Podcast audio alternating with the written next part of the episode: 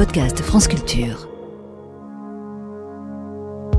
Les discours évaluatifs, qui indiquent ce qui serait correct, saturent l'espace médiatique, incitant à réduire toute réflexion sur la langue à la recherche simpliste des formes sans faute. L'accumulation de déclarations catastrophistes sur l'état actuel de notre langue a fini par empêcher de comprendre sa vitalité, sa faculté à s'adapter et même par empêcher de croire à son avenir. Il y a urgence à y répondre. Tract, le podcast. Les intellectuels prennent la parole. Écoutez leur tribune pour participer au débat public et vous orienter dans la vie des idées.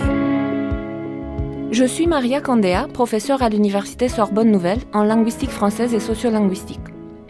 Notre tract, Le français va très bien, merci, a été rédigé par 18 linguistes de France, de Belgique, du Canada et de Suisse.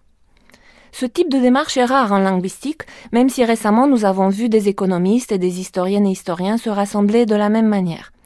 Nous, nous sommes des spécialistes de syntaxe, sémantique, pragmatique, histoire de la langue, histoire de l'orthographe, grammaire, analyse des discours sociolinguistiques, sociophonétiques et stylistiques, et nous appelons le public, les passionnés de langue, les journalistes, nos collègues linguistes ou enseignantes et enseignants à nous rejoindre pour changer d'urgence notre regard et nos discours sur la langue française.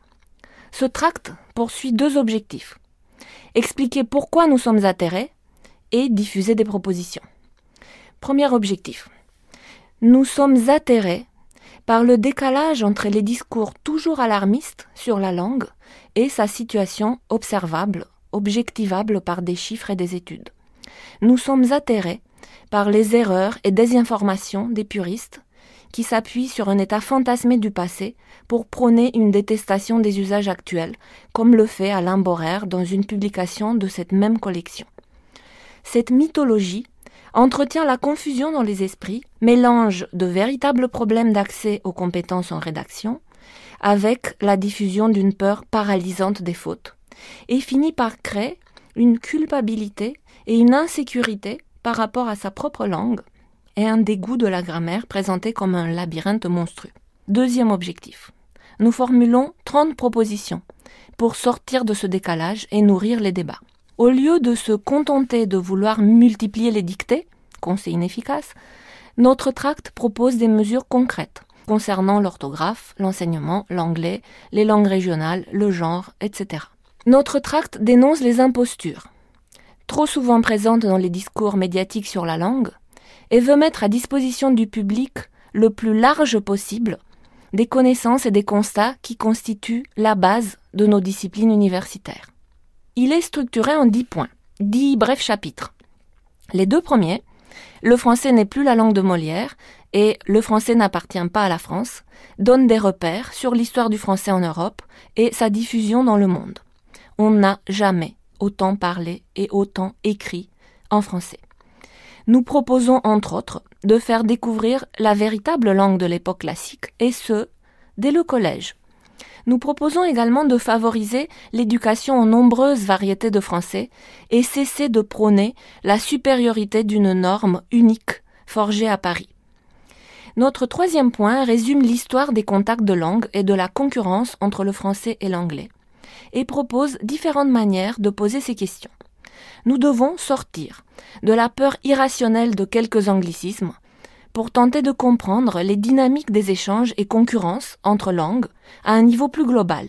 Toutes les langues ont des spécificités et toutes ont des caractéristiques communes avec les langues voisines.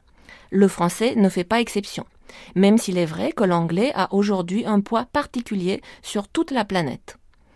Nous abordons ensuite les instances de régulation du français. La DGLF-LF, Délégation générale à la langue française et aux langues de France, l'OQLF, Office québécois de la langue française, le Conseil des langues et politiques linguistiques de la Fédération Wallonie-Bruxelles, etc. L'Académie française n'en fait plus partie. Son dictionnaire, publié une fois par siècle, est devenu sans objet.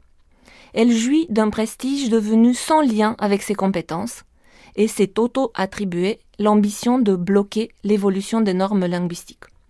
C'est pourquoi nous proposons de créer un véritable collège des francophones pour la remplacer désormais dans toutes ses missions en matière de langue, en faisant converger les différentes instances qui travaillent réellement sur les normes du français. Le point 5 explique que l'orthographe française a été mise à jour régulièrement jusqu'en 1835, puis tout s'est bloqué, à la différence des autres langues européennes qui poursuivent leur mise à jour. Nous appelons non seulement à appliquer largement les rectifications orthographiques de 1990 ou 1990, assez modestes, mais aussi à aller plus loin, comme sur la régularisation des pluriels en X ou l'invariabilité du participe passé avec avoir, demandée par de nombreux professeurs de français, notamment en Belgique et au Québec. Pour l'orthographe lexicale, qui compte bien des aberrations, nous appelons à banaliser l'usage des correcteurs automatiques d'orthographe, comme on l'a fait pour les calculatrices en cours de maths dans le secondaire. Les trois chapitres suivants font le point sur les écritures numériques, sur le français parlé, qui n'est ni déficient ni une forme appauvrie de l'écrit, mais qui a son propre fonctionnement, passionnant à étudier. Nous en profitons pour remettre les choses au clair et répondre à certaines intox. Il n'existe pas de jeune qui aurait 500 mots de vocabulaire, comme l'a prétendu Alain Bentolila, qui savait parfaitement qu'il diffusait une intox. Une langue ne peut pas être abîmée ou massacrée par ses emplois. C'est absurde. Le seul ennemi mortel d'une langue, c'est la non-transmission dans les familles. C'est pour cette raison que des langues sont menacées ou disparaissent, y compris en France.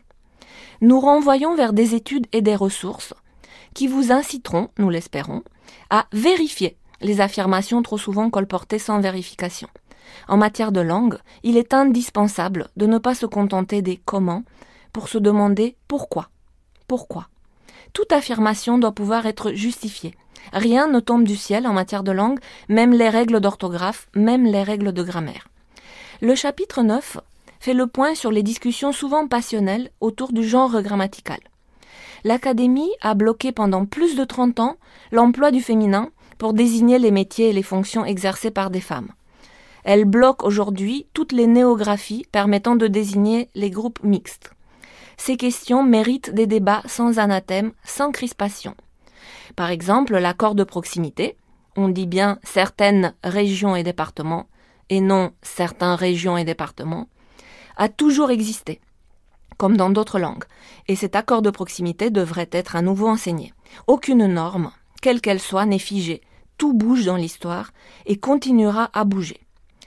Le tract se clôt par un chapitre qui présente notre profession. Linguiste, c'est un métier. Nous voulons partager nos outils, nos méthodes et nos ressources avec le grand public en les diffusant au maximum. Face à la peur du laxisme, face aux inquiétudes, nous défendons l'exigence et la rigueur des méthodes, et nous appelons le public à tirer ces débats vers le haut.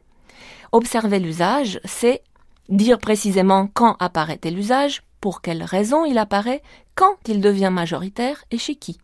Ce n'est pas jeter l'anathème sur tous les anglicismes ou les tics de langage. Nous pouvons répondre à d'autres questions sur le lien entre langage et cognition, le développement langagier de l'enfant, les traitements automatiques du langage, le pouvoir des mots, les plurilinguismes, les structures grammaticales, la variabilité des prononciations, etc. Nous vous invitons à nous rejoindre et à un regard mieux informé sur le français actuel. Vous pouvez nous retrouver sur notre site tract-linguiste.org linguiste au pluriel, vous pouvez soutenir nos propositions en ligne ou soutenir notre association en y adhérant, ou tout simplement nous lire, poser des questions, réagir, faire le lien avec vos propres pratiques linguistiques.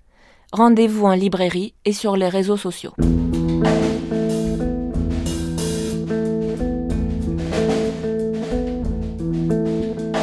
Tract, le podcast. France Culture, en partenariat avec Gallimard. Pauline Petit, Éric Lancien.